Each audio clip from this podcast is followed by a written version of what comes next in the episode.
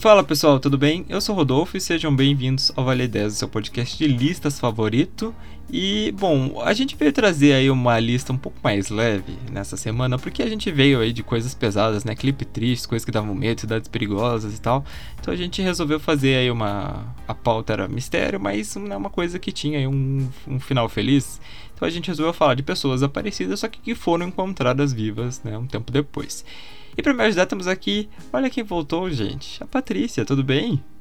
Oi, gente, tudo bem? Tava morrendo de saudade de participar do podcast. Ai, a correria tava horrível, mas agora eu espero voltar a participar com mais frequência. É, eu também espero.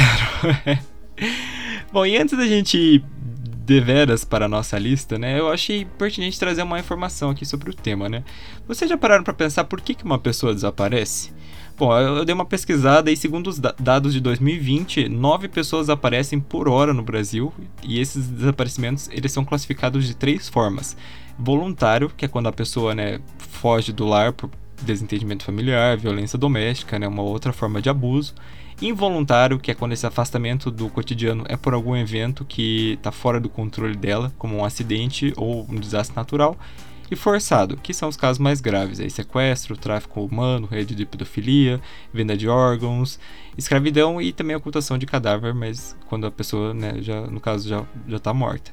É, e existe um mito muito famoso aí, que é que você deve esperar 24 horas, né, para registrar o desaparecimento, mas essa ação, ela tá muito errada, né, porque as primeiras horas, né, se você já assistiu aí um, um seriado, por exemplo, Criminal Minds, eles falam bastante isso. As primeiras horas elas são fundamentais para você tentar encontrar a pessoa, né? Então esse mito de que você deve esperar, inclusive eu já ouvi isso até de mães, né, que têm filhos aparecidos até hoje, que foi, foram na delegacia e a polícia, né, totalmente despreparada, falou: "Não, você tem que esperar 24 horas para registrar" ou não quis registrar porque a pessoa é adulta ou porque é adolescente, né? Fala, não, ele fugiu de casa, já vai voltar, né? Enquanto as primeiras horas realmente são as fundamentais para achar uma pessoa.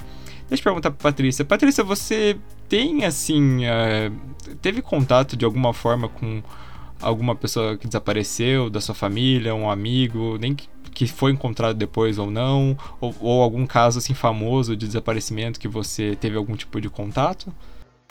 Olha, famoso, assim, a gente tem na, na televisão agora com. É, o que tem aqui no Paraná é o caso Evandro, né? Que tá famoso agora, mas de de familiares, conhecidos, eu não tenho nenhum. A minha família é bem tranquila, hein? Nem fugas, nem nada. É, graças a Deus nunca nada de ruim desse tipo aconteceu. Uhum. Eu, eu tive assim dois casos. É, um, um, famoso, né, que acho que você deve conhecer, do menino Guilherme, aqui de Curitiba, sabe o Guilherme Carani? Não sei se você conhece. Eu não conheço. Acho que se você, se você digitar um É, eu não sei pelo nome, Google, porque eu, eu sou tenho problema em, em memorizar nomes, sabe? É, se você digitar, acho que nome no Google, você vai ver a cara dele, você vai lembrar. É, tipo, ele é assim, a, a referência de criança desaparecida, porque a mãe dele, né, depois que ele desapareceu, ela começou, a, ela fez várias ONGs, ela foi deputada, foi vereadora, ela né, fez vários movimentos para ajudar aí na busca das crianças desaparecidas. Inclusive esse negócio de tirar as 24 horas, né, para esperar, foi ela que conseguiu, né, quando ela foi deputada estadual ou federal, agora não lembro. Mas. E aí, um caso. Eu, eu, tive um caso na minha família, né? Eu tinha uma prima que Hoje ela acho tem quase 40 anos, mas quando ela tinha, tipo, uns 16, assim, ela era aquelas pessoas que, tipo, ela saía de casa e ficava, tipo, três dias fora e não dava nenhum. Capaz. Sério, não, não falava nada, assim. Daí, nossa, eu lembro que quando. Às vezes, eu, quando eu era bem criança, assim, uns 8, 9 anos, eu lembro do, da minha avó contando que meu tio tinha ido no hospital, no IML, sabe? E tinha procurar um ela. É, procurar ela. E, tipo, ela tinha, tava com um namorado, assim, tipo, três dias, sabe, sem dar notícia. Ah, isso o meu irmão já fez, mas já era uma coisa tão comum que ninguém se preocupava. Só esperava uns dois, três dias que ele aparecia em casa. é, mas é perigoso, né? É que daí a gente já sabia os amigos com quem ele tava, assim, não. Mas é, é, é perigoso mesmo ter acontecido alguma coisa. Sim. E eu, é que hoje eu acho que com os celulares, né, tipo, mudou muito. Hoje, se você não responde, se você realmente, tipo, fica três dias sem falar onde você tá, é porque você realmente você quer, tipo, ficar esses dias longe, assim. Porque se você for pra casa de um amigo, hoje é muito fácil, né? Você mandar uma mensagem pra sua mãe e falar, não, mas eu tô aqui na casa do fulano, vou dormir aqui. Mesmo que sua mãe não fale, tipo, enche o saco, mas é, pelo menos você tá precisando Ah, é o mínimo, né? Só pra dizer, tá tudo bem. É, mas então é isso, gente. Então vamos começar.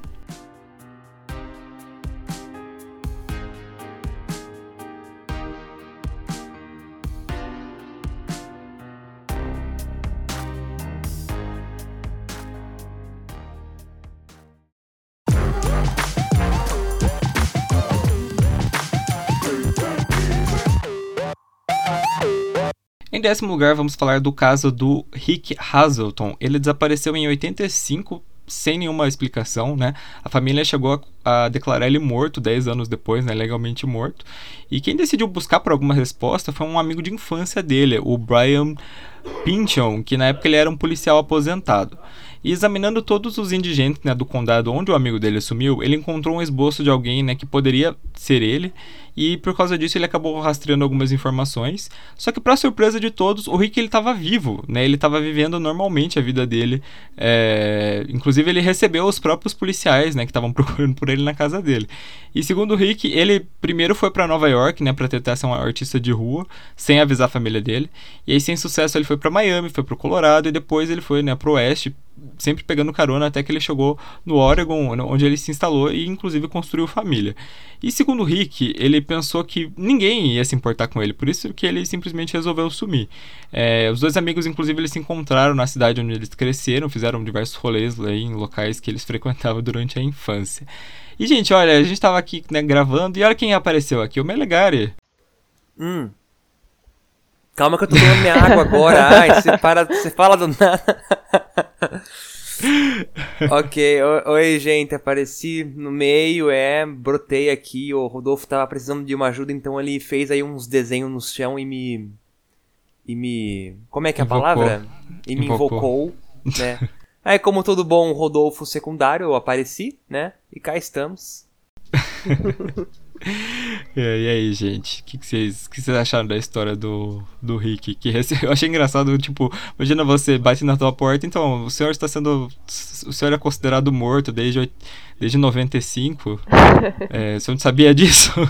Pois é, mas é, nos Estados Unidos é a questão do, do da identidade. Será que eles. Imagina, ele quer sei lá, fazer uma compra, alguma coisa, vão olhar a identidade dele lá, não aparece? Será que ele tá dado como morto? Fiquei pensando nisso agora. Você sabe é. que é estranho nos Estados Porque assim, nos Estados Unidos eles não têm RG igual a gente tem aqui. É, não, eles não têm algum tipo de identificação, assim, que resgate? Assim, eles têm a carteira de habilitação, eu acho. Mas, sabe, não é uma coisa tão estrita igual a gente tem aqui, sabe? Que, ah, todo mundo tem que ter tal documento, você tem que usar para fazer isso, usar para fazer uhum. aquilo. Eles são menos exigentes. Então, talvez ele tenha passado despercebido, né? É mais fácil de desaparecer mesmo, né? É. Até se você quiser sumir. Nesse caso, ele mesmo quis, né? Só decidiu sair de casa e não avisou ninguém, né? Cansado da vida dele, que ser, vou ser artista, vou sair de casa, não vou avisar ninguém vender minha arte na praia e foi. Isso não é muito historinha de adolescente, né? Tipo, nossa, vou, vou fugir, né? Uhum. Vou fugir é. de casa. Eu, eu, já queria fugir de casa quando eu era criança. Nossa, muito. muito Acho legal. que todo mundo já quis. é, e eu imagino que todo mundo já passou uma fase que, ai, acha que ninguém se importa com você, né? Ah, vou sumir aqui, ver quantos dias vai demorar para alguém sentir a minha falta. Deu esse sentimento nele, ele só foi. É. Uma vez eu fugi de casa por. Meu, eu briguei com meu pai agora, não, não vou nem lembrar porquê, assim. Eu, eu peguei e saí e fiquei ali pra fora no portão, e daí eu fiquei com fome, era na hora do almoço. Eu peguei e falei, ah, voltei. fiquei 10 minutos lá fora. Prioridades, né? Não dava já comida. Tá certo. Ah, e o Rodolfo, ele não comentou se conheceu alguém que já teve alguma história, assim, de desaparecimento na família. Olha, que eu lembro assim, não. Tem, tem, tem gente que tem, tipo, ah, o meu tio que sumiu, né? Ou ninguém falou. Tem, eu já vi umas coisas assim na internet, mas eu não, eu não. Minha família geralmente é de boas. Eles não fazem essas coisas, né? Tipo, não tem esses casos muito extremos de alguma coisa acontecer. Então, não, não eu nunca tive contato. Uh, e aí em Araras tem algum caso, tipo, famoso, assim, de... Eu sei que tem aquela menina lá que eu até tava conversando com você aquele dia, que ela... Só que ela foi encontrada, né, o corpo. Mas tem algum caso de desaparecido famoso? Então, que eu saiba também não. Vocês veem que eu tô muito por dentro das coisas, eu não sei de nada, mas. Mas olha, que eu lembro não. Assim, não tem um caso que todo mundo fala. Às vezes, sabe, é uma coisa que. Porque, como aqui é uma cidade pequena, mas não tão pequena, né, eu ressalto isso. Então, às vezes, esses casos eles ficam meio restritos a alguns grupos, sabe? Tipo, ah, sei lá, o amigo da minha família, né? Aquele círculo de pessoas conhece, né? mas não todo mundo. Então, assim, aqui em Araras eu não sei de nada. Teve na cidade de vocês, eu não vou fazer o pessoal repetir por causa do podcast, né? Mas só pra eu me inteirar um pouquinho. é, a gente tava falando que teve. Uh, tem, tem, aquela série, né, do caso Evandro, que saiu podcast, agora saiu uma série na, na Globoplay. É porque o Evandro é, foi uma criança que foi morta de um jeito bem macabro, assim. Mas, tipo, eles encontraram o corpo. Só que sumiu uma outra criança junto e essa nunca foi encontrada. E daí dizem que nos anos 90, né? No começo dos anos 90, tava sumindo bastante criança aqui no Paraná. Daí eu falei, tava falando com a Patrícia do Guilherme. O Guilherme é um menino que sumiu aqui em Curitiba faz 30 anos hoje, inclusive. Ela, ela que viu. E ele sumiu aqui perto de casa. E eu lembro, o Guilherme ele virou uma lenda, tipo, aqui assim, as pessoas usavam o nome dele pra para botar medo, assim, tipo, ah, você viu o que aconteceu com o Guilherme? Se você sair andar sozinho na rua, vai, pode acontecer a mesma coisa. E a mãe dele virou deputada, vereadora e etc. E ela que conseguiu, se eu não me engano, tá, gente, se eu estiver falando besteira, alguém me corrige depois. Mas ela que tirou aquele negócio de esperar 24 horas para poder registrar, porque antes você tinha que esperar, né? Mas agora, tipo, é um Agora você não precisa, pode registrar na hora, principalmente se for criança. E nessa época também, né, esse começo dos anos 90, eu até estava conversando com a minha mãe por conta do, do caso Evandro, que era um medo geral, assim, das crianças desaparecerem. Ela não ficou tão preocupada porque o meu irmão era pequenininho, ainda não ia para escola, nada. Mas ela lembra na TV, passando direto, na caixa de leite, na época, passa, ficava foto dos desaparecidos, né? Então foi uma fase bem, bem ruim, assim, de muito desaparecimento mesmo. Olha, eu acho que eu escutei alguma coisa assim dos anos 90. Acho que não sei se foi dos meus pais, mas eu já escutei de alguém que eles tinham medo de, de criança desaparecer nos anos 90. Assim, uma coisa que hoje não existe quase, né? É, eles estavam. É que tava tendo bastante caso. Se eu não me engano, era caso de criança vendida pra, pra adoção ilegal de outro país, né? Aí, aí eles pegavam as crianças, tipo loirinha, de olho azul principalmente, e, e vendiam pra, pra, pra adoção tipo, ilegal de outro, em outro país. Por isso que eles tinham tipo, tanto medo. Hum. Inclusive tem uma mulher, agora não, não vou saber o nome dela, só sei que minha mãe até. Minha mãe até conheceu ela pessoalmente uma vez. Agora, não, não, ela contou a história, mas eu não lembro por que, que ela conheceu ela. Mas é uma mulher que ficou famosa porque ela era sequestradora de criança e ela foi presa e assumiu que ela era sequestradora de criança. E ela falava como se ela fizesse um bem, assim, tipo, não, mas ó, a criança, tipo, morava, sei lá, no, no, na região rural do, do, de uma cidade do interior. Não, eu peguei, a gente pegou a criança e deu pra uma família na Itália. Ela tá vivendo bem melhor agora. Ai, que coisa, né, gente? É, na você vê, né? Isso aí acontece com outras coisas. Na cabeça de quem faz, nunca é ruim, né? É sempre bom o que elas estão fazendo, isso seja com qualquer crime. Pra ela, né? ela era uma salvadora das crianças, no caso, né? Uhum. Ai, que doido, né, gente? Que, que doido. Não, não, não, é, não é assim que funciona, não, gente. Não, não pensem assim, pessoas. Não pensem assim. Por favor. Bom, mas que bom que no caso do Rick aqui é um final feliz, né? Porque ele conseguiu construir a família dele e ainda no fim descobriu que as pessoas se importavam sim com ele, a ponto de um amigo de infância continuar procurando ele, né? Sim, eu preciso procurar meus amigos de infância também, que os que estudavam comigo, nossa, não tem contato com ninguém, acho que só com os dois. O Jonathan, né, obviamente, e uma amiga, outra amiga que fui no casamento dela, que ela, ela se mudou pra Santa Catarina, agora o resto, assim, do pessoal que estudou comigo, da primeira à quarta, assim, eu nossa, acho que não tem ninguém nem no Facebook. Nossa, eu também não, não lembro mais. Se bem que tem uns que moram por aqui pelas redondezas da minha casa ainda, mas nem tem converso mais. Eu também, eu lembro que eu, brin eu brincava com.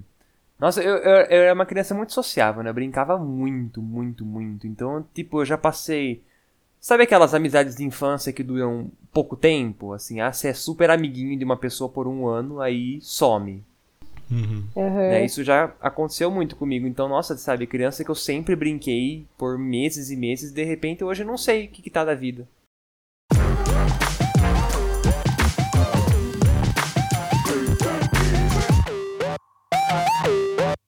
Em nono lugar, vamos falar do caso da Tanya Ryder, que ela desapareceu né, depois que ela saiu do turno da noite do supermercado que ela trabalhava em 2007. O marido dela, o Tom, ele tentou registrar o desaparecimento dela na mesma noite, né? Mas a mulher que atendeu ele, né, no, no famoso 911 lá nos Estados Unidos, disse que ela não atendia os requisitos para ser classificada como desaparecida porque ela era uma mulher adulta que ela simplesmente podia ter ido dar um rolê e ela não quis, né, registrar. E quando finalmente né, ele conseguiu fazer a denúncia, depois de insistir, insistir, bastante, ele acabou caindo como o primeiro suspeito, né? E a polícia chegou a revistar a casa dele, fez um teste do polígrafo, né, que ele passou e foi descartado. E aí o pessoal né, rastreou o, o sinal do celular da Tânia e a polícia encontrou ela oito dias depois de desaparecer, porque ela tinha sofrido um acidente de carro. O carro dela caiu numa, na encosta de uma estrada e ela estava assim profundamente desidratada, de ponta, de ponta cabeça, né, presa pelo cinto. Ela já estava alucinando é, pelo tempo que ela estava sem comida e tudo mais, e com vários ossos quebrados e danos nos rins. Mas apesar disso, né, ela teve até que ser colocada em coma, ela sobreviveu, se recuperou e escreveu um, um livro chamado Missing Without a Trace, Eight Days of Horror, em que ela conta né, tudo o que aconteceu com ela no período que ela ficou, aí, os oito dias que ela ficou desaparecida. O caso da Tânia é muito interessante, né, além de ter um final feliz, mas que eu estava lendo né, que ela realmente já tinha perdido as esperanças de alguém encontrar ela, né, depois desse tempo. E ela falou que ela alucinava tanto que, assim, a, o celular dela, é, como ela estava presa pelo cinto, ela não conseguia se mexer, o celular dela, ela não conseguia alcançar. E ela alucinava que ela atendia o celular e ela falava: Não, eu tô aqui desaparecida no penhasco. E a mulher do, do, do que atendia, tipo, falava que era mentira dela e desligava na cara dela. Ela tava alucinando a esse ponto, assim. Nossa. Coitada, mas Gente. felizmente ela, ela conseguiu sobreviver e ficar tudo bem. Esse caso foi de muita sorte por ela ter sobrevivido, né? Porque imagina quanto tempo que a polícia ficou ignorando o marido e ainda desconfiando dele até né, decidirem rastrear o celular dela. Isso, esse tempo perdido poderia ter ajudado ela, né? Ou poderia até ter evitado. Claro, ela sobreviveu, né? Mas oito dias, quem consegue ficar vivo por oito dias preso e com to no, toda essa situação? É muita sorte mesmo. Mas como assim? Ela ficou presa no carro, num carro esses oito dias? Sim, ela, o carro dela, tipo, caiu da ribanceira. Porque nos Estados Unidos o pessoal vive numas cidadezinhas, assim, que tem poucos habitantes e que, tipo, são subúrbios, né, que eles falam de grandes cidades e geralmente são, são locais meio... Às vezes tem subúrbios que são meio isolados, né. E eu, ela pegou, ela, o carro dela caiu da encosta, né, num desfiladeiro.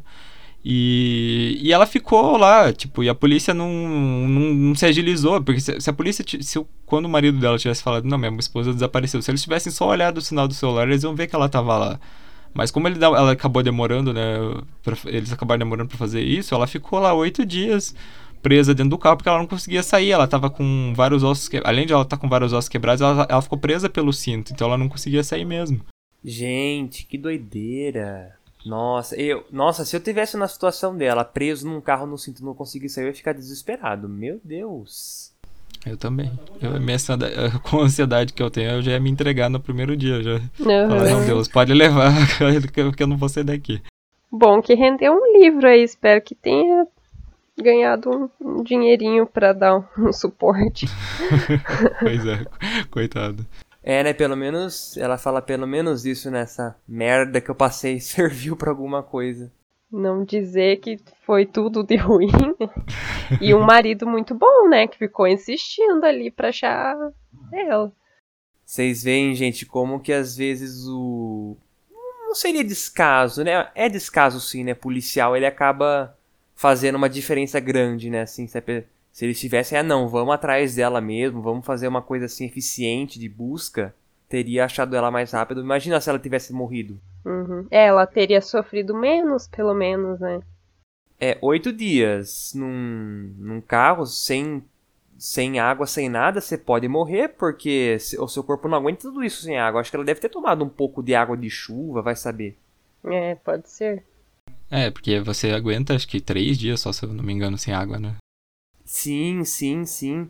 Então, por isso que eu pensei, às vezes ela bebe água de, de chuva ou até de alguma coisa, sabe? Um uh, líquido, tipo ah, um refrigerante ou um suco, que não é a melhor coisa para você tomar água, mas melhor do que nada, né? Isso que você falou, nossa, eu concordo totalmente, porque eu consumo bastante conteúdo assim de true crime e uma coisa que eu sempre vejo o pessoal comentando é que assim, não existe, ah, nesse caso não foi um crime, né, mas não existe crime perfeito, existe crime mal investigado. Então, tipo, quando a polícia não quer fazer o trabalho dela, tipo, é claro que as coisas não, não, não, vão dar certo, né? A gente vê vários casos de, de crimes aí que, sabe, se a polícia tivesse feito o mínimo que é para ela ter feito, não, não, não teria acontecido. Acho que nesse caso ela sobreviveu, mas como você falou, né? Teriam, se tivessem rastreado o celular dela no primeiro dia, nossa, teria. Olha quanto de sofrimento que teria poupado. Então, exatamente. Exatamente. Eu acho uma, uma sacanagem da polícia. Isso aí acontece no mundo inteiro, né? A gente vê polícia agindo desse jeito. Aqui no Brasil que o diga, né, galera? É, aqui tem bastante. Eu, tava, eu dei uma pesquisadinha rápida aqui só pra gente ver é, o tempo máximo que a gente consegue sobreviver sem comida é de 1 a 2 meses, sem água de 3 a 7 dias e sem sono no máximo 11 dias. Então, sem comida até dar. A água realmente ela estava no limite dela ali. Se tivesse demorado um pouquinho mais, ela não teria aguentado.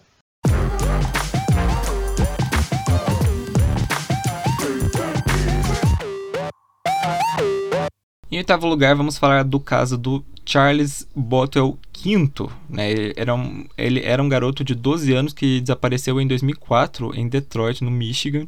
E ele desapareceu de dentro da casa dele, né? Que ele morava com o pai e com a madrasta.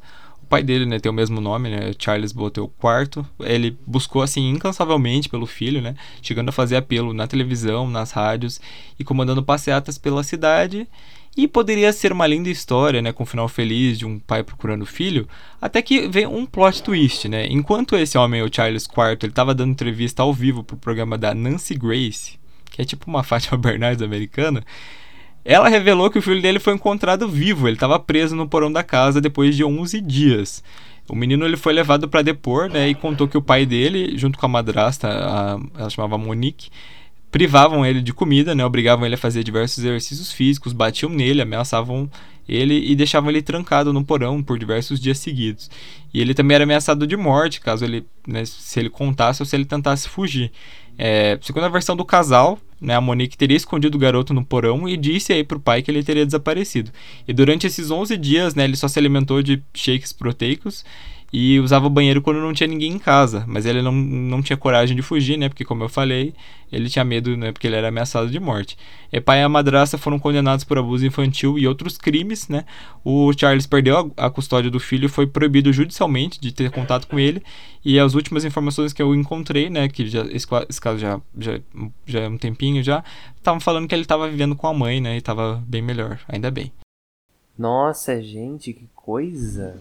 É, eu fiquei curiosa para assistir esse programa. Imagina a reação do, do pai, né? A, a jornalista ali, a repórter, prega na cara dele um fato, né? Então, encontramos seu filho, estava na sua casa. Sim, ele fica, tipo, depois eu posso mandar para vocês, posso deixar na descrição também. Ele, tipo, ela, ele tá lá, tipo, chorando e tal, dela fala assim, então, seu filho, ele foi encontrado dentro da sua casa. E o cara começa a falar, o quê? Mas é impossível, porque já, já tinham ido lá, porque parece que a polícia já tinha ido lá, tinha ido até com cães farejadores e não tinha encontrado a criança da primeira vez. E, e aí, tipo, ela ficou assim um climão gigantesco na televisão. Tanto que o, esse cara aí, o pai dessa criança, pelo amor de Deus, ele chegou a processar a jornalista, porque diz que ela falou aí palavras, impôs, né, crimes para ele, né, coisa de honra e tudo mais, crimes contra a honra. Não sei como funciona nos Estados Unidos certinho, mas é, é, esse cara é totalmente sem noção. Bem casos de família, assim, né? Só que real, né? Uhum. Eu vi um caso ser muito parecido, só que eu tentei resgatar o dia inteiro na minha mente.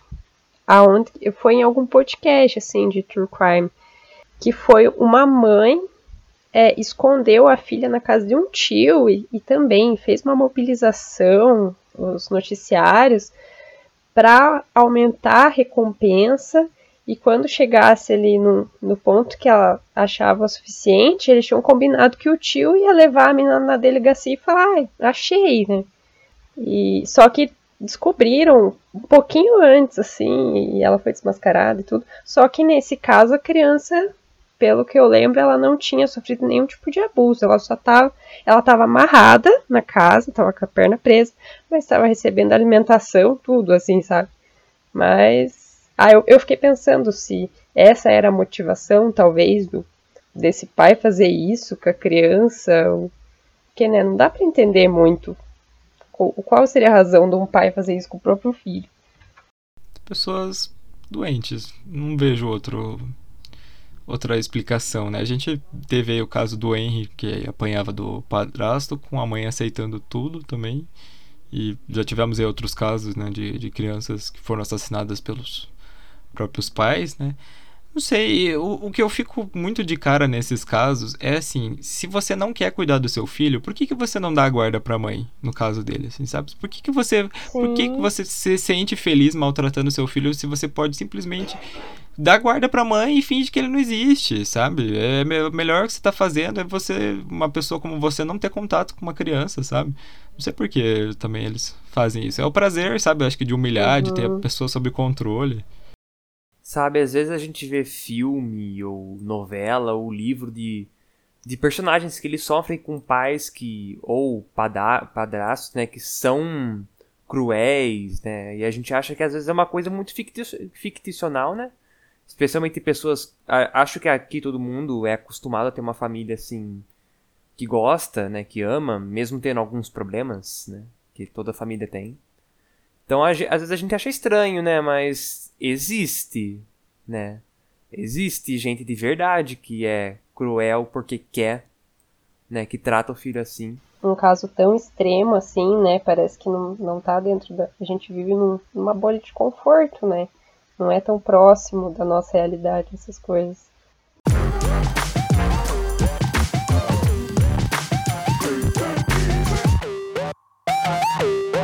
Em sétimo lugar, vamos falar do caso do John Darwin. E esse, esse caso é bom, gente. Olha só. Em 2002, né, ele era, o John Darwin era professor de ciências. Ele foi visto pela última vez remando seu caiaque em Seaton Carroll, que é uma praia que fica no condado de Durham, no nordeste da Inglaterra. É, no mesmo dia, né, ele foi dado como, como, desaparecido porque ele não compareceu ao trabalho dele. Foi realizada uma extensa busca marítima, né, por mais de 160 km quadrados, e a única pista foi o remo dele que foi encontrado perto da costa, e alguns dias depois, né, encontraram os destroços do caiaque dele, né, mais nenhum sinal dele. Embora a principal teoria fosse de que o caiaque virou, né, ele se afogou de alguma forma, as autoridades estavam achando estranho porque ele era um remador experiente, né, e o mar estava muito calmo no, durante aqueles dias. Mas tudo bem, né? Ele foi dado como morto, né, algum tempo depois, e a esposa dele conseguiu reivindicar um seguro de vida de 25 mil libras. Só que, para surpresa de todo mundo, em dezembro de 2007, né, cinco anos depois, o John Darwin apareceu vivo numa delegacia alegando que não tinha lembrança nenhuma dos últimos cinco anos. E, né, muito estranha a história, né? Mas né, pode acontecer. Só que, né, não deu tempo nem de comemorar, porque ele a esposa, a esposa dele chamava Anne, ela, eles foram presos por fraude e falso testemunho. Já que durante todo esse tempo o John estava vivendo escondido na casa da família. Os dois chegaram a tirar até passaportes falsos e, e eles iriam, iam e voltavam pro, do Panamá. Eu escrevi Paraná agora que eu vi aqui na pauta, mas é Panamá diversas vezes, né, por, por, causa dos filhos. E no total o casal havia embolsado mais de 500 500 mil libras com pensões, seguros de vida, vendas de propriedades, incluindo duas casas no Panamá. E a história é tão louca, gente, que ela está sendo adaptada para uma minissérie que deve sair, inclusive, esse ano. Não, essa história eu, quando tava, eu achei incrível, gente. O cara ficou cinco anos escondido recebendo dinheiro. Ai, gente, por quê, né? Então, eu achei essa história demais também. Aqui eu acho que aparece uma quarta categoria de desaparecimento, que é trapaça, para ganhar um dinheiro extra. Né? Eu fiquei pensando, né? Quem nunca se cansou da rotina, dos boletos, né? não quis fugir da vida de proletariado. Esse cara tentou. Mas ele não. Eu fico pensando, se ele não tivesse se entregado com essa desculpa de ai, perdi a memória, ele poderia ter ficado muito mais tempo ganhando dinheiro, né? É, é porque, pelo que eu tava lendo, né, é que eu cortei algumas partes porque a história dele era bem grande, mas é porque, assim, ele, eles estavam indo, eles indo e voltando pro Panamá e aconteceu alguma coisa de eles, mesmo com passaporte falso, acho que teve uma vez que eles estavam voltando com, se eu não me engano, foi com o dinheiro das casas, alguma coisa assim, e aí eles precisavam apresentar né, é, o passaporte e tudo mais, e ele se tocou que se ele apresentasse o passaporte falso com todo o dinheiro que ele tava, é, as autoridades iam, tipo, perceber que, que era falso, sabe? Uhum. Aí, ele te, aí ele falou, não, então vamos. Então vou fingir que eu voltei e não tenho memória de nada, porque pelo menos aí eu vou ter uma desculpa pra estar, tá, tipo, esses cinco anos fora. Fazer a egípcia, gente... né? Nossa. Que, que coisa, que coisa, que coisa. E, e a gente achando os esquemas que os brasileiros faz para conseguir pensão, essas coisas, é louco, né? Olha os que os caras os ingleses é outro nível, gente. Nossa. Eu penso duas coisas, né? Tipo, nossa, sabe, ficar. Vamos supor, eles têm, devem ter vizinhos, né? Acho que. Eu sei que a Inglaterra lá, as casas tipo Estados Unidos, que é meio longe, né? Uma da outra. Mas eles devem ter alguns vizinhos, né? Tipo, se eles sabem, os vizinhos sabem que o cara foi dado como morto, é difícil esconder, sabe, a pessoa 100% em casa. Especialmente porque eles viajavam, sabe? Então, não sei se às vezes alguém olhou ou não percebeu, né? É. Só se eles esconderam muito bem. Sei também como que eles faziam. É, então, né? Porque é, é difícil esconder a pessoa na casa, sabe? Mas é, tem, tem como, né? Tem como. Vi de um moleque escondido no porão por 11 dias e nem a polícia achou, né? É, mas é. 11 dias, 5 anos é, já é demais. Bom, a gente tá em quarentena faz dois anos, né? Saindo pouco quase de casa. Tem umas pessoas que eu fico pensando aqui no meu bairro, gente, será que fulano morreu porque eu nunca mais vi, tipo, realmente, assim, tem, aqui no meu bairro tem muito velhinho. Aí a gente fica pensando, né, meu, será que a pessoa tá viva ainda? Porque às vezes a gente, a pessoa morre a gente nem sabe, porque quando, quando morre de Covid, você é enterrado no mesmo dia, né? Não tem velório, não tem nada. Uhum. E esses dias eu estava conversando com a minha mãe, né? Tipo, ah, que, que fazia um, tinha uma senhorinha ali do bairro que fazia tempo que a gente não via, né? Aí ela falou, não, ela morreu faz, faz uns meses já, a gente, tipo, nem tava sabendo. Ai, os velhinhos do seu bairro são comportados, porque aqui no meu, até os que estão com Covid, a gente sabe que fugiram do hospital e estão andando na rua sem máscara. Meu Deus. É bizarro. Os velhinhos é vida louca aí no seu bairro. Esses são bravos. Aqui em casa só teve um caso que eu tenho um vizinho, vizinho de frente ainda, hein? Eu saí pra, eu saí pra fazer caminhada de manhã, né? Aí eu voltei um dia, ele tava lá regando as plantinhas dele, que ele tem lá de fora. Aí ele olhou e falou: Nossa, Rodolfo, tá aqui? Achei que você tinha se mudado. Eu, não, eu tô aqui. Nunca reparou, né? Porque o horário que eu ia, ele não tava acordado ainda, né? Aconteceu que naquele dia ele tava. Ó que coisa.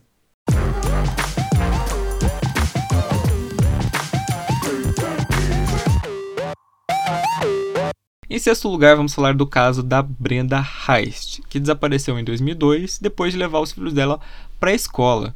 E o caso da Brenda era muito estranho porque a polícia não encontrou assim nenhuma pista do paradeiro dela, né, ou de que, do que poderia ter acontecido com ela, né, fazendo um dos casos dela um dos mais misteriosos.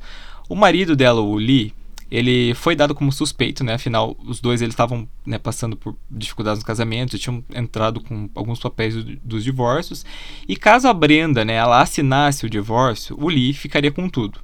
Então ele chegou a ser tratado como suspeito, né? Até porque ele, ele não demorou para entrar na justiça, né? Como para dela legalmente como morta, mas no final, né? Não, não conseguiram achar nada contra ele. E depois de 11 anos como desaparecida, a Brenda simplesmente reapareceu, né, pro choque de todos, incluindo do marido, porque ela havia fugido, gente, com um grupo de sem tetos para Califórnia, pegando caronas, vivendo na rua e fazendo bico para ganhar dinheiro. É, depois de dois anos, ela chegou a conhecer um homem lá que levou pra ela para morar com ele. Os dois ficaram juntos por sete anos, é, até que em 2013 ela estava cansada da vida que ela estava levando lá. Ela resolveu né, voltar para a vida antiga, foi até a polícia e contou toda essa história. E além de né, eles desacreditarem nela no início, né, a polícia descobriu que não só ela estava como desaparecida, como ela já havia se dado como morta em 2010, né? É, e a conclusão deles foi que o desaparecimento dela foi 100% voluntário, né? É, já que foi confirmado que ela não sofria né, de qualquer forma de doença mental ou consumo de drogas ou álcool. E apesar disso, os filhos da Brenda eles se recusaram a reencontrar com a mãe, alegando que eles não podiam perdoar ela pelo que ela tinha feito. Já ela se disse arrependida, porém que estava ciente dos atos dela, porque ela simplesmente resolveu um dia deu a louca nela e ela né, ficou aí 11 anos fora de casa, simplesmente. Imagino que tem muitos pais agora na pandemia com esse sentimento, né, com as crianças em casa. ah, deve ter. É o deve famoso caso do, do pai que foi comprar cigarro, né? No caso é a mãe. Tô cansado, vou embora. Lembra que num acho que no primeiro caso que a gente falou aqui, né, não, 10, que a gente falou, ah, sonho de criança, né? Ah, vou, vou fugir de casa porque é. ninguém liga. Esse aqui é o sonho hippie. né? Vou fugir pra Califórnia e virar sem teto. Nossa. que ideia ruim, né, gente? Vamos deixar bem claro.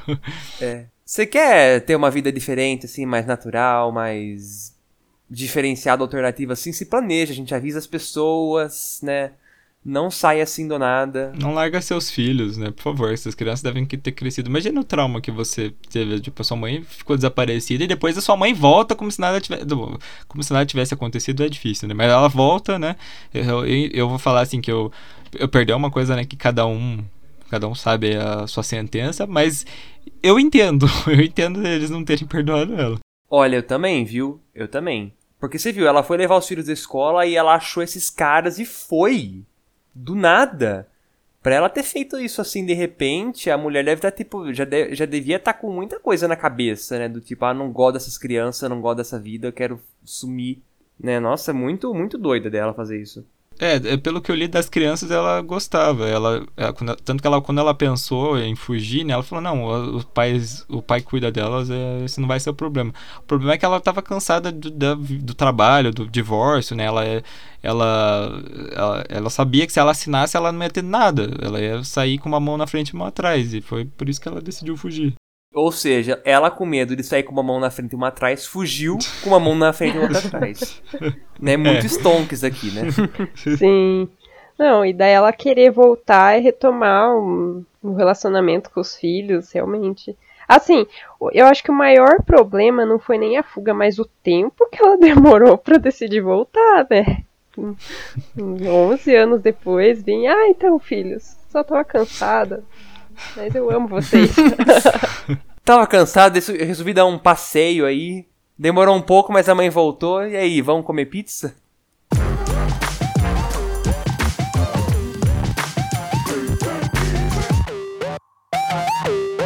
Em quinto lugar, vamos falar do caso da Elizabeth Smart. Mais um caso de 2002, olha só. A adolescente aí, Elizabeth Smart, ela tinha 14 anos na época e nesse caso ela foi raptada, gente é, do próprio quarto dela na cidade de Salt Lake City, no estado de Utah. O sequestrador era um homem chamado Brian David Mitchell, que ele era um faz-tudo assim, que ele tinha feito alguns reparos na casa da família da Elizabeth e ele acabou planejando, né, todo o crime por meses, até que ele, for, até que ele né, raptou ela. E ela foi levada para uma casa na região rural, foi obrigada a se casar com o Brian numa cerimônia muito louca. Ela era dopada e abusada física, física né, sexualmente, psicologicamente. O Brian ele tinha ajuda da própria esposa, a Wanda, né? Os dois ameaçavam a menina dizendo que se ela tentasse fugir, matariam toda a família dela. É, e por algumas vezes o casal chegou a sair com a Elizabeth de casa, né? Ela, só que ela sempre estava usando um, um, véu que cobria todo o rosto dela. Até que em uma dessas saídas, um policial achou a família meio estranha, decidiu né, pedir para ver o rosto da menina, o que foi negado, né, com acusação de violação da religião deles. E aí, o que aconteceu? A irmã da Elizabeth, ela foi crucial para resolver esse caso, porque ela foi a única testemunha no rapto, porque elas dividiam o mesmo quarto. E ainda disse em depoimento que a voz do sequestrador, ela já tinha ouvido aquela voz, né, em algum lugar, só que ela não sabia onde. E aí, em março de 2003, né, o Mitchell ele foi preso, ele foi reconhecido e preso por duas, ele foi reconhecido por duas testemunhas e preso. A casa dele foi revistada, né, e depois de nove meses encontraram lá a Elizabeth com vida. O Brian e a Wanda eles foram presos, né, ele foi condenado à prisão perpétua sem chance de condicional e ela pegou né, 15 anos, é, tendo ficado livre em 2018. A Elizabeth né, conseguiu se recuperar do trauma, né, cresceu uma adolescente feliz, ela se tornou palestrante e ativista pelas pessoas sequestradas e desaparecidas, né? E ela contou tudo o que aconteceu com ela no livro dela, o Minha História. É um caso, né, que começou triste, mas felizmente, né, terminou bem e com o cara preso, ainda bem. Sim. Nossa, eu achei muito bizarro essa coisa. Imagina o que que eles falavam para ela, para ela ainda sair na rua com ela. É, é absurdo, assim. É, é mais um, um caso de gente que é doente, né? Não, não tenho que imaginar da motivação de uma pessoa fazer isso. Sim, eles faziam um terror psicológico muito pesado com ela para assim, não, você, se você tentar fugir, a gente vai matar a sua família. A gente sabe onde você mora, eu tirei você de dentro de casa. É, daí ela com medo, né? A gente, a gente, às vezes a gente pensa, né? Pô, a menina ficou nove meses, né? Até sair de casa, por que, que ela não pediu pra polícia? Mas, gente, se você tá sendo pressionado dessa forma, né? Colocando coisas na tua cabeça diariamente, você realmente acho que fica com medo de denunciar e não fala nada. Sim, e com 14 anos, assim, a pessoa ainda é meio criança, dependendo, né? É, confusa com tudo aquilo, deve ser horrível.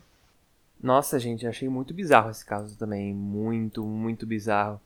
E é o que o Rodolfo falou, né? Porque assim. Acho que não é só por pressão, né? Que a gente, às vezes, a gente vê esses programas, a gente vê essas histórias, a gente fala, ah, nossa, né? Por que, que ela não reagiu? Mas, gente, às vezes você tá numa situação tão traumática, tão assustadora para você, que você não consegue ter reação. Por mais que você seja uma pessoa forte, você simplesmente não reage, você tem medo. Sabe? Não é igual aqueles filmes que os caras, tipo, nossa, na hora já sabe, faz um jeito lá, uma coisa super fantástica e consegue sair, né? Não, não é assim. Tem muita gente que fica com medo, fica traumatizada e não reage. Demora, ou demora muito para reagir. Ou às vezes ela pensa, né? Ah, eles estão me ameaçando, é melhor eu estar aqui com eles viva do que morta, ou com a minha família morta, né? Então, e a pessoa trava ali, acha que acaba até se acomodando na situação, pensando que tá protegendo a família dela, né? Exatamente, né? É muito complicado isso, ainda mais quando você inclui droga no meio, né, que do doparam ela. Então, nossa, é o que ela deve ter pensado, vou ficar aqui enquanto eles estão me mantendo viva, né? Sim. A gente vê muito isso, esse negócio de não denunciar com um caso de, de mulher que é agredida, assim, sabe? Tipo, é, é muito fácil alguém falar assim, ah, nossa, por que, que ela não denunciou? Gente, Tipo, a pessoa tá lá sendo torturada, né? O cara fala que, tipo, se ela denunciar, vai matar ela, vai matar o filho, vai matar a família dela. Fala que se ela sair de casa, ele vai se matar, vai matar a criança. Que esses caras, eles falam esse tipo de coisa mesmo, sabe? Aí, tipo, e ela pensa, né? Se eu denunciar, não vai fazer diferença. Ele não vai ser preso, ele vai vai sair de casa e depois vai me matar, igual acontece em tantos casos, sabe? Então, um pedido especial para vocês, nunca julguem alguém por não ter denunciado é, um caso desses, porque só a vítima sabe o que ela está passando. E tem esse caso de a questão do sequestro, né? Que normalmente é sempre uma pessoa que está próxima da família, né? No caso, ele estava trabalhando para a família e já estava premeditando a, o sequestro, né? Isso é também é essencial, é, prestar atenção em quem você está contratando, né? Se ter se bem, porque a, a, se bem que tem gente que não. Você jamais imagina que vai fazer uma coisa bizarra, mas, mas sei lá, tem que tomar bastante cuidado com isso. Não, mas tem mesmo. você tá certo, a gente tem, tem que tomar cuidado para quem tá colocando dentro de casa, né? Pega referências, pega. É, qualquer coisa, assim, de, de, uma pessoa de confiança que trabalha para um, pra um parente seu, para um amigo para correr o mínimo dos riscos, porque realmente, né, a gente coloca uma pessoa para fazer um serviço dentro de casa. Esses dias estava lendo no Twitter da uma mulher que chamou o técnico da, não, ela estava reclamando da internet, bateu o técnico lá na casa dela, tipo, o cara foi super grosso com ela e ela falou que queria tirar a internet, o cara não queria, tipo, sair da casa dela. Tipo, ela falou até porque ameaçar chamar a polícia pro cara sair. E, tipo, era o cara da empresa, assim, sabe? Que bateu lá. Credo. Gente, que doido. É tipo o plano de internet à força, né? é tipo isso. Ai, gente, isso de plano de internet à força é complicado, porque tem uma operadora que tá fazendo um, uma publicidade, um marketing, assim, fica ligando o tempo todo. Acho que já tem uma forma de abuso. Um adendo só falando de internet. Gente, vocês sabem que eu. Só, só cortando um pouco, né, nesse caso que a gente tá falando. Eu evito dar o meu número de telefone celular pra, sabe, empresa, essas coisas. Eu dou, eu dou, eu dou, minha, eu dou da minha casa. Porque o tanto de empresa de telefone de banco que me liga Mas oferecendo que, serviço. que a gente eu nunca não atendo. dá, a gente não dá o número pra ninguém, sabe? E é- é- não sei como que aparece lá o número pra, pra pessoa e Não, eles têm dados. Eles têm uns bancos de dados Tem, que né? fica, vive, vive, vive, é, te- tem umas empresas que elas têm, além de ter o banco próprio, elas compram esses dados de uns outros lugares ou às vezes vaza esses dados e elas pegam. Também aqui estão ligando aqui direto aqui de um banco para os meus pais e tipo todo dia a gente já ligou lá para reclamar pelo amor de Deus não liga, a gente não quer cartão, a gente não quer seguro, a gente não quer nada, a gente só quer que vocês parem de ligar. já começa a ficar com raiva, né? Meu, se quiser, É. eu não quero mais. e, tipo, não tem como. Eu sei que tem um cadastro que você faz. Tem um lugar chamado. Agora eu não sei se isso funciona pro Brasil inteiro. Eu acho que funciona. É um negócio do Procon. É que o Procon é regional, por isso que eu tô pensando se funciona ou não. Mas é tipo um cadastro que você faz de um negócio que se chama Não Perturbe. Que você cadastra o número lá e as empresas, tipo, não. Elas ficam condicionadas a não te ligar mais porque elas sabem que teu número tá lá, que você realmente não quer ser perturbado com direito a, tipo, se elas ench- encherem o saco, você sim pode entrar com processo, né, no Procon com elas. E no celular, gente, uma coisa que eu fui descobrir só esse ano, que, que, que tem me ajudado bastante, eu não sei, eu não sei em outros celulares, eu sei que no iPhone tem um recurso nativo do celular, você não precisa baixar aplicativo nenhum, que quando o número ele não tá salvo na tua agenda, o celular não toca, ele só aparece a notificação que, o, que teve uma tentativa de chamada, mas ele nem toca. É ótimo, porque a- a- eu vou cortar, mas a vive me ligando, sabe? Do, não sei porquê. tipo, o dia inteiro, às vezes. E, tipo, só cai direto e pronto. É, eu não sei se o meu tem isso, mas eu registrei o número da minha mãe, o meu, e o telefone fixo aqui de casa no Não Perturbe. Ainda tem algumas ligações, mas é, aquelas ligações que você atende e fica mudo. Ai, que ódio que eu tenho disso. Sim, mas as da que fica ligando, ela parou, porque era, sério, umas, eram umas 10 ligações por dia. Aí eu, eu fiquei tão estressada, eu, e daí quando eu consegui bloquear o número, apareceu um cara batendo palma. Pensei, não, não é possível. Meu Daqui pouco eu vou Deus. estar tomando banho, vai, vai aparecer um cara assim. Oi, que é o. Gente, que coisa. que bi- bizarro. Eu ia falar que assim, ah, pra mim, isso aí, essas pessoas que ligam é muito chata, né? Mas o ruim é quando você resolve dar bola, né? A pessoa fala muito. Já tive um caso, eu, o cara, ele tava me oferecendo, não sei se era um cara ou uma mulher, tava me oferecendo não sei o que, né? Não sei se era um plano de telefone, né? Aí meu pai até fala, ó, fala que você não quer, que você tá satisfeito, tá de boas. Eu, "Tô ok. Aí eu falei isso, ó, tô satisfeito, eu não quero o, seu, o, o que vocês estão oferecendo, não. Aí a pessoa me pergunta, mas por que não? Por que o senhor não quer? O senhor não acha o benefício interessante? Vou, mas compara, o que, o, que, o que o senhor tem no seu? Vamos comparar. Fala assim. Falei, meu Deus, mulher, calma. eu só falei que eu não quero para de me, para de me atacar assim, socorro. Eu, nossa, eu achei muito insistente. Eu só falei não, a pessoa ficou, não, mas por que não? Caramba. Pois é, é que eles ganham por, por venda, né? Que eles conseguem. Eles ficam desesperados, e tem uma lábia pra convencer. É perigoso mesmo, tem que falar não desde o começo e ser forte. Não, você tem que falar. Eu, agora eu não atendo mais, mas ah, uma vez também, tipo, de cartão, uma mulher ficou enchendo tanto saco assim que eu desliguei na cara dela. Aí uma outra vez, quando me ligou do mesmo banco, eu falei, ela falou, ah, a gente quer oferecer, tem uma, uma oferta pro senhor. Eu falei assim, ah, então, querida, não quero cartão, né? Obrigado, beijo. Peguei e desliguei. Aí, tipo, já pararam de ligar daí já. Esperto, hein? Esperto, muito bem, muito bem. Ah, não, tem que cortar realmente, senão eles. É que nem aqui no. Aqui, aqui no centro de Curitiba tem a Rua 15, né? Eu acho que a Patrícia até sabe do que eu tô falando. Tem uma loja da. bem grande ali. E agora na pandemia, não sei como tá, mas antes, tipo, você passava na rua, os caras da. vinham em cima de você. Não, o senhor quer fazer o cartão da. E a gente, tipo, calma, senhor, vocês estão passando. Uma vez eu passei lá com, com um amigo meu, a mulher tava assim. Alguém quer fazer cartão, pelo amor de Deus. Sincera, né? Desesperada. Gente, vocês já viram aqueles caras, tipo, loja de centro de cidade, que eles contratam um cara para ficar com o microfone lá fora? Ai, tem E aqui falando no promoção. Uhum. Já vi, já. E já ele, vi. e ele mexe com as pessoas, tipo assim, ô minha senhora da Bolsa Rosa, vem aqui agora. Eu já vi isso, só que pelo menos aqui no centro de Curitiba não tem isso aqui. Aqui em Curitiba eu nunca vi, mas em outros lugares que eu viajei, São Paulo, quando eu fui pra, pra 25 de março, nossa, falta os caras te puxar pelo braço e te jogar dentro da loja, porque ele- eles, tipo, são muito insistentes lá, assim. Tipo, pegar, eles pegam aqueles massageador de, de pescoço, de não sei o que, e você tá passando na rua, eles pegam e passam em você, falei, "Minha senhora, pelo amor de Deus, né? Se fosse em Curitiba, acho que tinha, tinha dado uma cotovelada na cara. Mano, é muito assim, é muito assim. Eu já fui lá várias vezes e já passaram esse, esse massageador várias vezes em mim. Um dia pega e para. Não, vai, agora massageia direito. boa, boa, boa.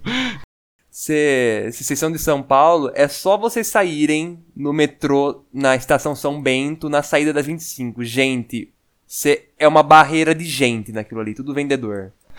Aqui Tudo em querendo te abordar com Curitiba, alguma coisa. Eu acho que o mais próximo que eu já vivi um, disso do massageador aqui foi é, os carinha que vendem alfajor. Ai, sim. Na nossa. 15 ali também. Porque a 15, assim, você tem que desviar. Ou é o moço da ou é o vendedor ali de, de miçanga, ou é o cara do alfajor. O cara do alfajor, ele vai caminhando do teu lado. Você fala que não quer. Ah, se você falar que você é diabético, fala, não, compra de presente pra alguém. E teve um que uma vez segurou no meu braço, gente. Eu, eu fiquei tão pé da cara. Eu, eu tava a ponto de dar uma cotovelada nele. Que, sério. Nossa, se eu fosse você, eu tinha virado a mão na cara dele com tudo. Nossa senhora. Eu, nossa. Que abuso. Aham. foi- Tem uns que até são engraçadinhos, que eles ficam tentando dar cantada. Ai, Patrícia, nossa, que nome de princesa. Não. Vou aguentar. Mas esse até você se diverte, né? Agora, esse que me segurou foi. Foi foda. Eu. eu... Ai, desculpa, falei tal. Eu, eu caminhei a rua 15 inteira com raiva dele, assim. Eu, eu nem lembro como que eu consegui me soltar, mas eu me soltei, saí dele, parou ali. Acho que ele viu que passou do limite também, mas é bem difícil. Ai, sim, esses caras da Alfajor são muito chatos. É por isso que eu ando na 15 de fone. E daí, tipo, agora não, faz muito tempo que eu não vou, mas eu andava só de fone. Eu atravessava a 15 e o pessoal falava comigo, eu nem. Eu escutava ela falando comigo, mas eu nem fingia que nem tinha escutado. Não, eu tô de fone mesmo, ninguém. Ah, é uma ótima Vai falar, né? técnica, vou usar isso. Gente, a gente diverge muito de assunto, né? Falando de gente desaparecida pra, foi Sim, pra sim. vendedor de alfajor. Acontece. Então, se vocês quiserem ter uma experiência aí de tsunami de vendedores esfregando coisas na sua cara, vão pra 25 de março, gente. É uma experiência única.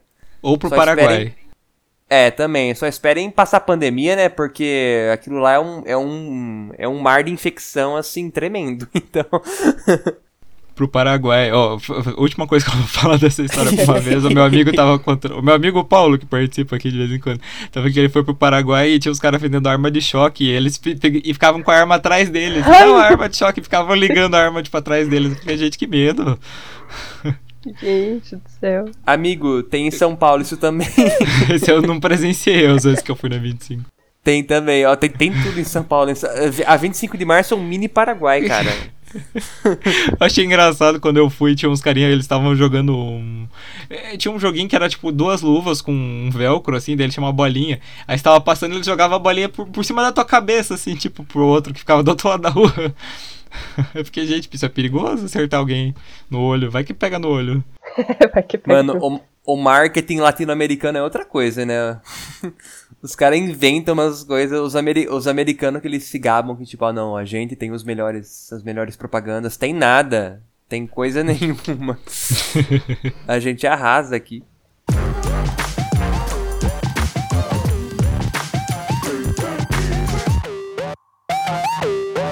Quarto lugar, vamos falar da história do Steven Steiner. Ele desapareceu quando ele tinha 7 anos de idade a caminho da escola.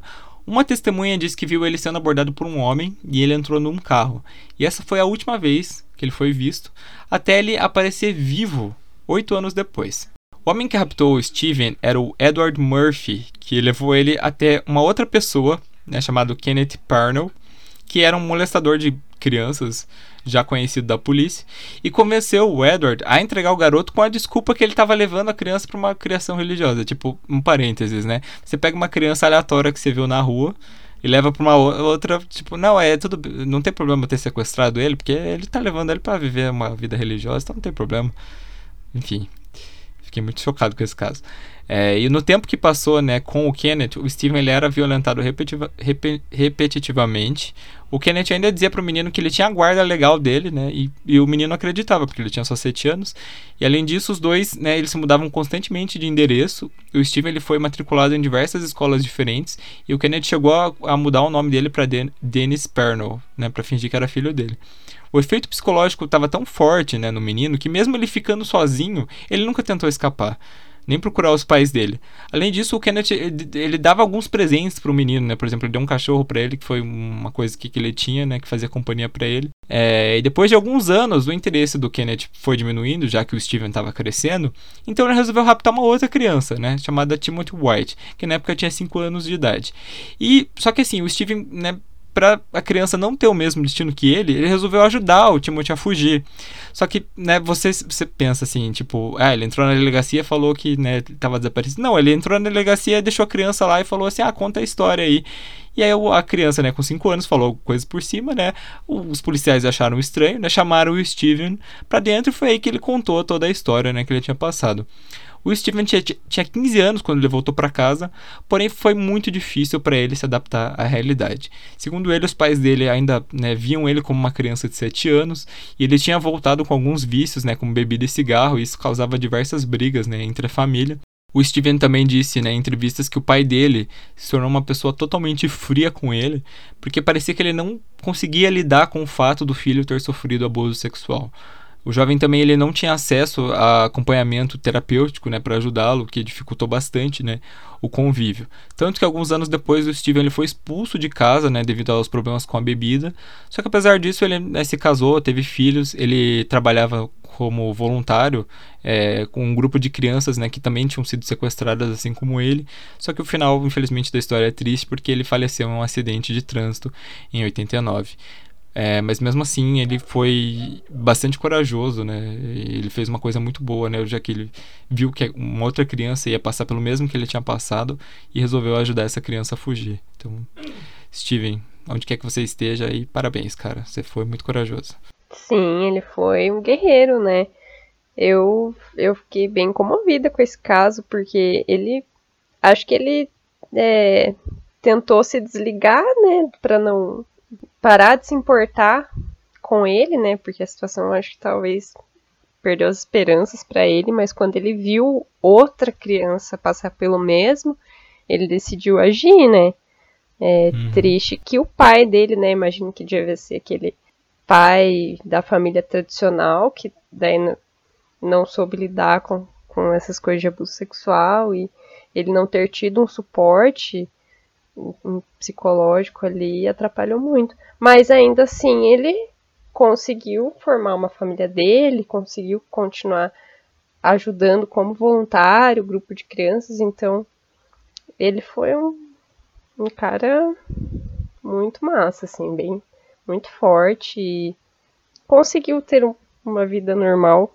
Eu só achei triste que assim, ele demorou para voltar para a família dele e que ele teve essa relação ruim né? Tanto, sabe, os pais dele não, não aceitando o jeito que ele era, né? Tanto quanto ele tendo vícios, né? Achei muito triste essa parte, mas realmente, né? O que ele fez foi muito bacana. Sabe, mesmo ele tendo. Uh, eu, eu não diria acostumado com a, a vida de raptado dele. Não, né? mas eu acho que era mais uma lá, né? fuga, né? sabe? O beber, o fumar, ele tava tentando ter uma fuga daquilo. Eu imagino, assim. Uhum. Sim, é, e também ele não sabia, para ele ele não era sequestrado. Ele era o os pais dele tinham dado ele para esse cara que tinha a guarda dele, e aquela era a vida dele agora, por isso que ele não se rebelou. Podia até ter um rancor da família, né, por achar que eles deram ele, né? Ah, é bem é. complicado isso. Faltou é, realmente. Toda é bem complicado. Faltou uma terapia aí. E é, poderia ter trazido um resultado mais feliz, né, para todos.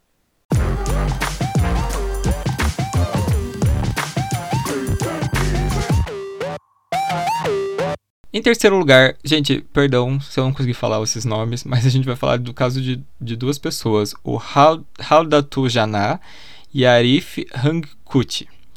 Em 2004, um tsunami devastou os países banhados pelo Oceano Índico e nós já falamos sobre esse desastre lá no nosso episódio sobre os piores desastres naturais, então se você quiser né, ter um background, vai lá escutar. Bom, só na Indonésia foram, foram mais de nossa, deu um Eu falei o número, eu não consegui, gente. Estou, com muita fome. Só na Indonésia, mais de 167 mil pessoas morreram e 37 mil nunca foram encontradas. Quando né, a, esses dois apareceram, eles eram duas crianças. Né? A Jana ela tinha 4 anos e o irmão dela, o Arif, eles tinham 7. Eles foram arrastados pelas ondas né, que atingiram a casa da família no distrito de West Aceh em 2004. E depois de tantos anos, né, os pais já não tinham esperança mais de encontrar eles. Foi aí que 10 anos depois do tsunami em 2004, a Jana foi encontrada por um parente que viu ela ali na vila e percebeu que ela estava viva. É, o caso foi amplamente coberto pela imprensa e foi assim que os pais também encontraram né, o Arif, que estava vivendo na rua, né, dormindo em mercados, lojas e fazendo alguns bicos para sobreviver. Então, no final, eles ficaram 10 anos separados, mas pelo menos né, tiveram um, um final feliz. Sim. Não, e esses desastres, né? A gente viu ali o número de. É, quantas pessoas eram mesmo que desaparecem 37, por dia? 30, ah, que desaparecem por dia. É que no Brasil, né? São é. nove pessoas que desaparecem por dia. Então, imagina, são nove por dia, assim, de outros casos. Agora, em desastres naturais, desaparecem centenas, milhares em um único momento, né? Então, uhum. é muito assustador isso. E imagina então, crianças que, se elas são levadas, além de você não ter certeza se sobreviveram, elas não vão saber é, onde moram, às vezes não sabem nem pronunciar o nome completo dos pais, né? Então, é um caso bem. Nossa, é, é eu, eu achei bem comovente, assim, bem bonita é, é uhum. a história deles. Dava é... um filme. Sim, eu fiquei pensando, já teve vários filmes de desastres naturais aí. Esse rende um bem bom. Uhum. E nossa, é, é de se fazer pensar, né? ainda mais nesses países, eu. Pelos nomes, eu não sei, né? Você viu que país que é? É, é Foi Índia? na Indonésia. Não, foi na Indonésia. Ah, na Indonésia. Porque eu tava pensando assim, esses países dessas, da, da região do Sudeste Asiático, eles são muito populosos, né? E eles, assim, não têm um, um, uma telecomunicação, assim, tão avançada como, vamos supor, a Europa, ou até aqui mesmo, né? Dependendo de onde você está lá, é pior ainda. Então, aí você pega uma criança que não lembra o nome do, sabe, não sabe falar o nome do pai inteiro, não lembra onde mora, o lugar certo, né? E realmente fica perdido, não sabe? Sim. Mesmo às vezes se você tiver, não tiver muito longe de onde você tá, você não vai saber certo, né? É bem compreensível essa demora para achar, né? E eu, eu tava lendo sobre esse caso hoje. E daí eu vi que os pais até tentaram colocar eles num, numas portas quebradas, só que eles foram carregados para longe em cima dessas de, dessas pedaços de madeira. Aí eu vi que a Jana ela foi encontrada por um pescador que levou ela para casa dele e a mãe dele passou a criar ela como filho também. É, já o, o, menino não teve a mesma sorte, né? Ele ficou morando nas ruas, é, ele tinha dificuldade para se comunicar, ele não tinha nenhum dialeto único. E eu vi também que quando encontraram ele, ele, ele demonstrava uma dificuldade para se comunicar e também tinha um comportamento infantil. É, então, eu, pra, no caso dele, ele teve sorte, né? Que alguns comerciantes, apesar de ninguém ter adotado ele, ajudavam abrigo e davam comida para ele. Pelo menos assim, chegou a pegar o, pegar o menino para criar, né? Pelo menos teve aí. Não ficou completamente largado, né? O, o outro ficou, né? Mas é, o menino foi muita sorte, né? Que ele não, não morreu, não aconteceu nada com ele. Eu fiquei pesquisando ver se realmente eles eram as crianças, né? Aí eu achei, eu achei uma notícia de dezembro de 2014. Eu acho que essa encontraram um menino em junho ou julho. E daí diz que eles, a família ganhou um monte de, de suporte, assim, de doações para contribuir com a educação das crianças. E a família que cuidava da menina pediu o teste de DNA, né? Porque ela era uma filha para eles. Só que aí eles não tinham dinheiro para fazer. É, então ficou na promessa esse teste, mas eu não achei mais nada sobre se teve mesmo. Mas de acordo com as conversas deles, eles pareciam se lembrar um pouco de cada um, assim, então era uma chance bem alta deles serem realmente os filhos.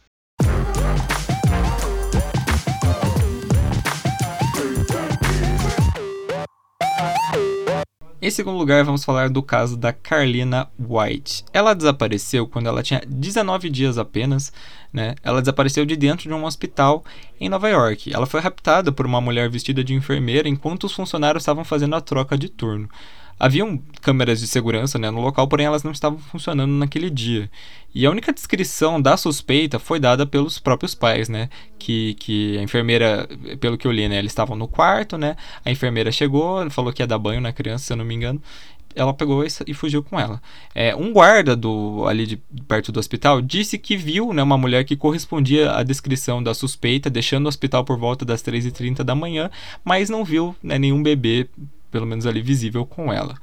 A Carlina foi criada como Net Nancy por uma mulher chamada Anne Petaway em Bridgeport, no estado do Connecticut, mais ou menos 72 quilômetros de onde os pais biológicos dela moravam. E ela viveu uma vida normal, sem desconfiar de nada, né? Até que a história começou a desandar quando a jovem, né, que ela estava grávida, ela precisou da certidão de nascimento dela. E, bom, ela levou o documento, né, para obter um seguro de saúde, só que aí ela descobriu que era falso. Então a Carlina confrontou a mãe dela, né, que confirmou que ela era adotada, mas não, mas disse que contou para ela que ela tinha sido abandonada.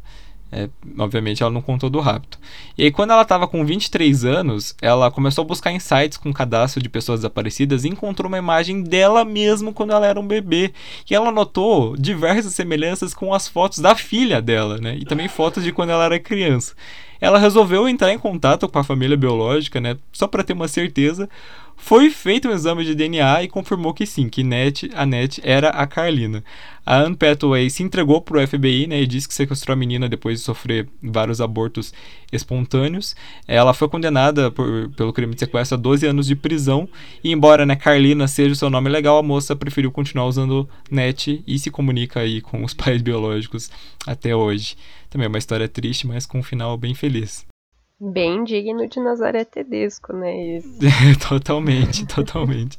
Sim, e bom, nesses casos eu fico bem confusa se eu tenho pena da pessoa, né? Porque eu acho que ela estava num estado emocional fora de si, né? A ponto de sequestrar uma, uma criança e criou a menina bem, né? Mas, né, ninguém tem. Ela privou a família, trouxe um sofrimento aí de 20 anos para uma família. É bem, bem triste.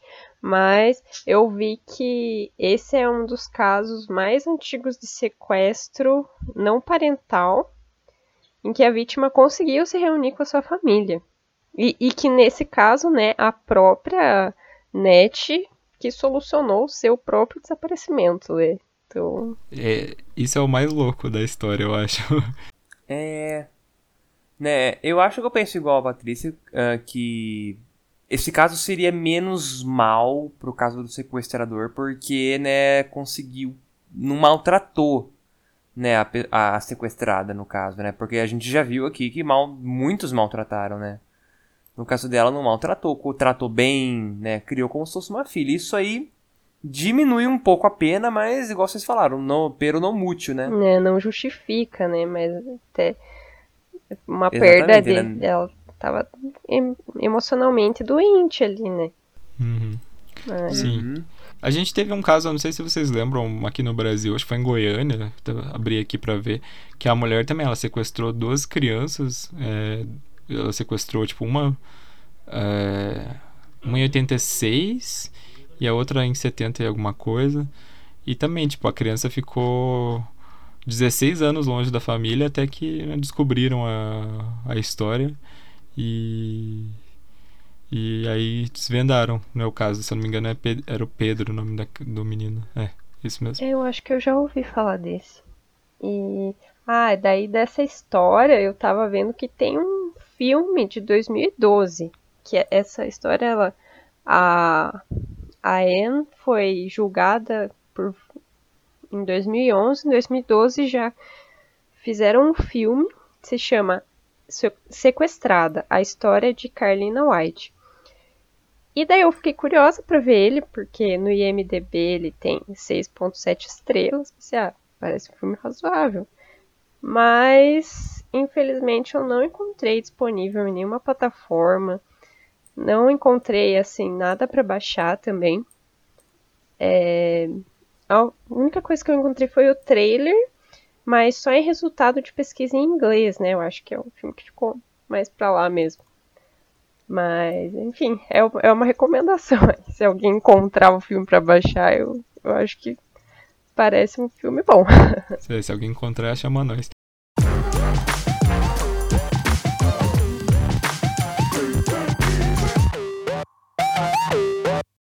Em primeiro lugar, vamos falar sobre as sequestradas de Cleveland, como elas ficaram conhecidas. A Michelle Knight, a Amanda Berry e a Gina de, de Jesus, elas desapareceram depois de aceitarem carona de um homem na cidade de Cleveland, Ohio. O sequestrador era Ariel Castro, que manteve elas presas na casa dele. Ah, cada uma era mantida em um quarto diferente e, por causa das paredes finas, elas conseguiam ouvir umas às outras. As três sofriam abusos físicos, psicológicos e sexuais constantemente.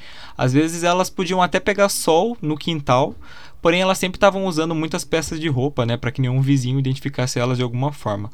A Michelle engravidou diversas vezes e foi obrigada a abortar todas. A Amanda também engravidou, eh, porém ela acabou tendo o bebê na casa, inclusive. A criança, né, diferente das mulheres, ela era tratada pelo Ariel como um filho mesmo. É, o que aconteceu? Em 2013, 10 anos depois, a- o Ariel saiu de casa para trabalhar e esqueceu de trancar uma das portas internas da casa. A Amanda ela percebeu o erro e correu até a porta da residência, só que essa estava trancada. É, então ela começou a gritar por socorro até que foi socorrida por dois vizinhos que derrubaram a porta e retiraram ela e a filha de lá. Amanda correu, ligou para a polícia pelo celular de uma das vizinhas e contou que ela tinha sido sequestrada por 10 anos. Inclusive, eu vou deixar no link depois, tem a ligação dela no, no YouTube. A polícia foi até o cativeiro e ainda encontrou a Michelle e a Gina. O Ariel foi preso, né? Confessou diversos crimes, né? Disse que era viciado em sexo, que os raptos não foram planejados.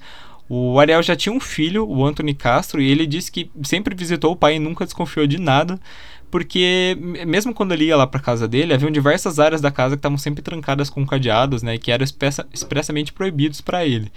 A Michelle foi a única que compareceu ao julgamento e testemunhou contra ele. É, apesar disso, o Ariel se declarou inocente, mas foi condenado a- por 329 crimes à prisão perpétua e mais mil anos sem direito à liberdade condicional por ele cometer o suicídio pouquíssimo tempo depois de ser preso. História também triste, né? Vamos ao final feliz, mas pensa, gente, elas ficaram 10 anos presas, sofrendo abusos constantemente. Que horror. É, esse homem, ele era bizarro, muito macabro das ideias. É, eu vi no- na página da Wikipédia do caso que ele comemorava a data do sequestro de cada uma das moças com um bolo e deixava elas assistindo televisão, é, os noticiários mostrando as vigílias feitas pelas famílias, buscando elas. Então imagina, além de abusar fisicamente, ele abusava psicologicamente. Nossa, imagino o, o desespero de cada uma delas. Que horror. É horrível mesmo. Que horror, né? Nossa, porque você manter a pessoa trancada já é muito ruim, mas agora você fazer isso, nossa. Uma pessoa cruel mesmo, né? Sim, completamente doente. E eu penso a relação de uma dessas pessoas com o filho que ela teve, né? Desse cara. Então, assim, a, você ama a criança, né? É seu filho, mas ao mesmo tempo é fruto de uma coisa horrorosa, né? Sim. Ah, e essa situação dessa menina era a Amanda, né? Uhum. Me lembrou muito aquele filme O Quarto de Jack. Retrata uma Sim, situação parecida. É bem parecido mesmo. Ah, esse filme é incrível. Sim, é muito emocionante, né? E é, tem um final feliz, né? Não lembro, mas eu acho que era feliz. Um vi é já. feliz. Eu lembro que eu assisti meio de. de- tava quase de madrugada, tava meio. né, fechando o olho, assim, sei que- O filme tava bom, mas eu lembro que eu pisquei, assim, perdi uns minutos. do- Não. E aquele e o menininho que faz o Jack, né? O menino tem o quê? Nem sei quantos anos ele tem agora, mas naquela idade ele já tinha uns dois Oscars. sabe? é, ele foi indicado, né? Tipo, o moleque é mó foda. Muito bom. Nossa, e a gente aqui, hein? que bosta.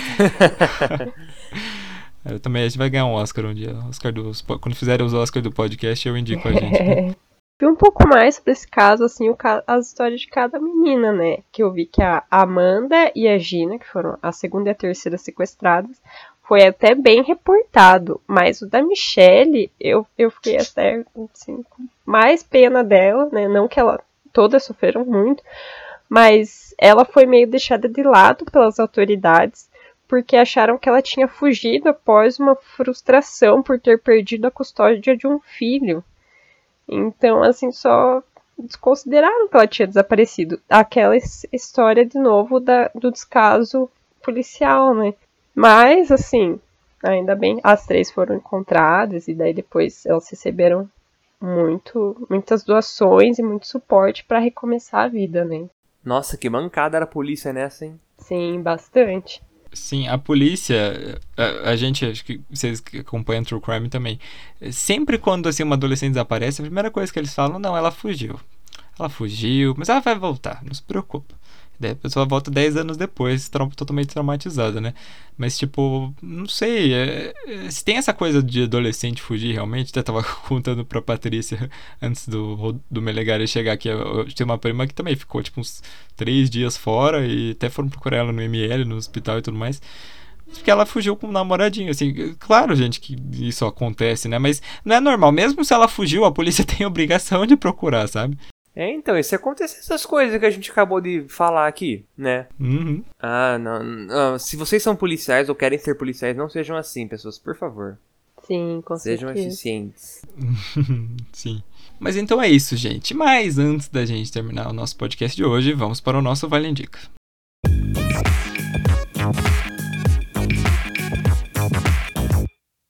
Vale Indica o nosso quadro de indicações. Alguém quer começar? Porque eu, eu ia indicar uma coisa lá no meio, eu falei que ia indicar depois. Não, não, a patroa tem prioridade. Pode ir. Então, a gente tava falando ali do, dos desastres, né, de... Do, do tsunami de 2014. Então eu quero indicar o filme O Impossível, de 2012, com a, a Naomi Watts e o Tom Holland super novinho, acho que ele tinha uns 10 anos na época, uns 2, 12 anos. É, Tom Holland é Homem-Aranha, né, pra quem não sabe. E esse filme ele conta a história de uma história real de uma família que tava lá e eles foram separados, né, é, por causa do tsunami. Então, mãe e o filho mais velho ficaram no lado, o pai com as outras duas crianças ficaram do outro. E conta a história, né, até eles, o que aconteceu até eles conseguirem se reencontrar e voltarem pra casa deles. É um filme muito bonito, muito legal. É muito triste, obviamente, né? um- Uma história muito triste. E esse filme, ele, eu, eu fiquei muito de cara, porque quando eu assisti a primeira vez, eu falei, nossa, esse filme merecia muito vários Oscars. Ele foi indicado pra, sei lá, assim, um Oscar, eu acho. Só pra não meu Watts de melhor atriz. E, tipo, gente, os efeitos especiais desse filme são muito bons. Ele devia ter ganhado alguma coisa técnica também, mas enfim. É, então fica aí a minha, recomendação do Impossível. Tem até o DVD, tem até o DVD desse filme aí, que de tanto que eu gosto. Mas, enfim, quem quer indicar quem vai ser o próximo? Ah, posso ir? Pode. Pode? Então, eu sei que algumas pessoas aqui me pediram no, no- no Telegram, no nosso podcast, inclusive em, eh, entra lá, galera, o Rodolfo vai deixar o link depois.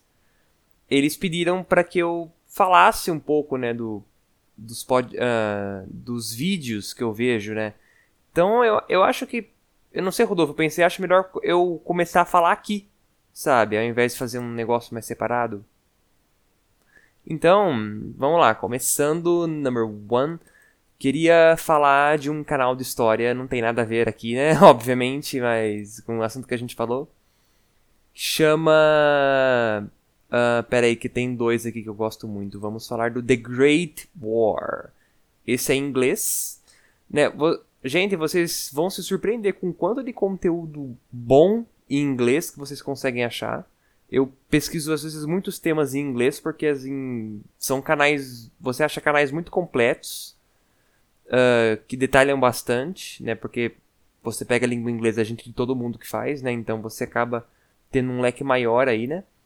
E esse aí, The Great War, ele vai, ele vai falando com de eventos específicos da época da Primeira Guerra Mundial, entretanto antes quanto durante e depois. E ele fala com detalhes, assim, super detalhes, tipo, ah, nossa, por que que isso aconteceu, sabe?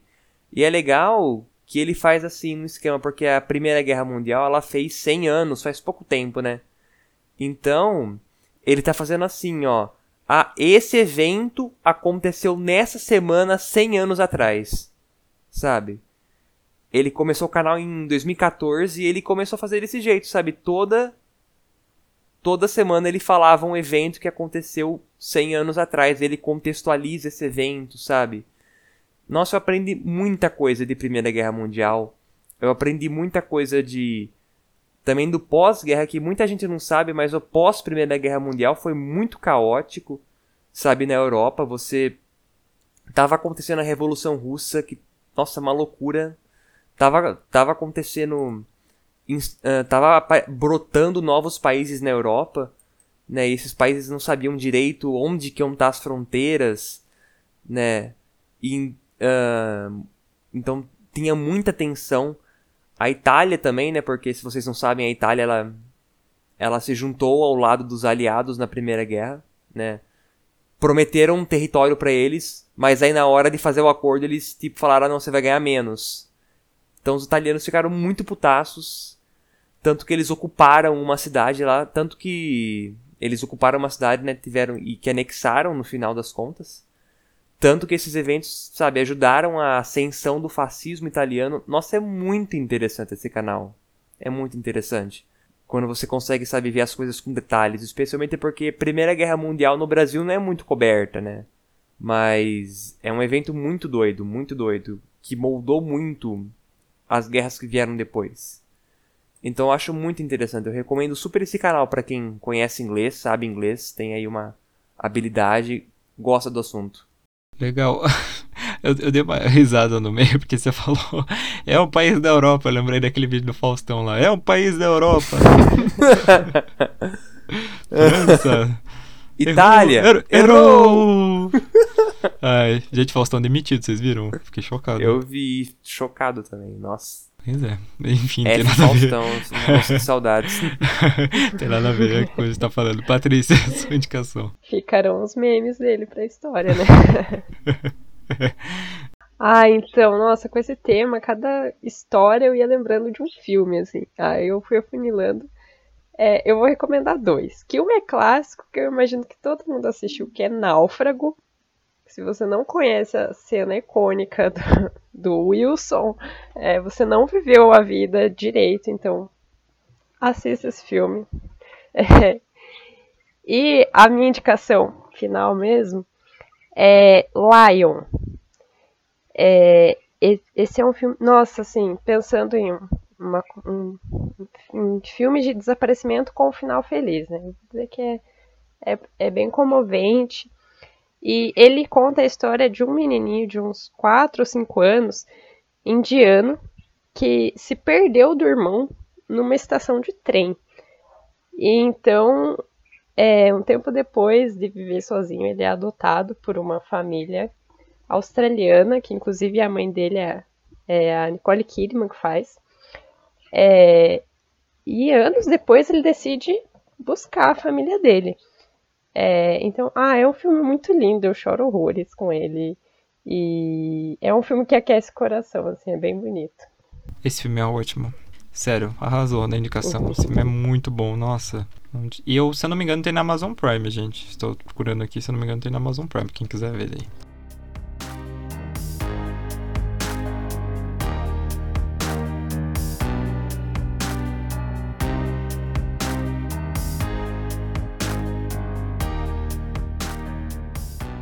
Então é isso, pessoal. Espero que vocês tenham gostado né, do episódio de hoje. É, todos os links aí que a gente falou vão estar na descrição. Uh, sigam a gente nas redes sociais, né? Tem as redes aí do podcast, tem as nossas redes sociais, aí vai estar tudo linkadinho lá embaixo. Se vocês puderem estar apoiando a gente aí com apenas 5 reais por mês lá no Apoia, também ajuda bastante. Não esqueçam que temos o nosso grupinho no Telegram lá com os valiosos, né, que é o nome da nossa fenda. a gente conversa lá com vocês, o pessoal interage bastante. Semana tava, eu estava falando bastante do caso Evandro e tudo mais. Então, se quiserem ir lá conversar com a gente, fiquem aí. O link aí tá aí pra vocês. É isso, gente. Quero agradecer aí, Patrícia, e pelo, por ter voltado. Por favor, não suma mais. Sim, não vale 10 pede por você. ah, eu tava com muita saudade. Eu falei pro Rodolfo já, assim, off, que eu tenho uma dificuldade, assim, pra interagir, pra me apresentar em público, né? Essas coisas de ah, apresentação em faculdade sempre foi horrível para mim. E conversar aqui é muito gostoso. Eu tô pegando gosto, né, de, de pesquisar coisas também. E, ah, faz muito bem. Só que eu tava fazendo autoescola, então. e daí trabalhando. E tava uma loucura a minha vida. Mas agora eu quero, prometo participar mais, com mais frequência. Por favor. E Melegari também, obrigado por ter aparecido de última hora. Sempre acrescentando bastante aí. Oh, obrigado, obrigado. Eu, eu sempre acrescento bem. sempre Mas muito é, humilde. Apareci aí, então é isso aí, gente. Estamos sempre junto. É nóis. então é isso, gente. Então, muito obrigado por terem escutado o episódio de hoje. E até a próxima. Tchau. Tchau. Tchau.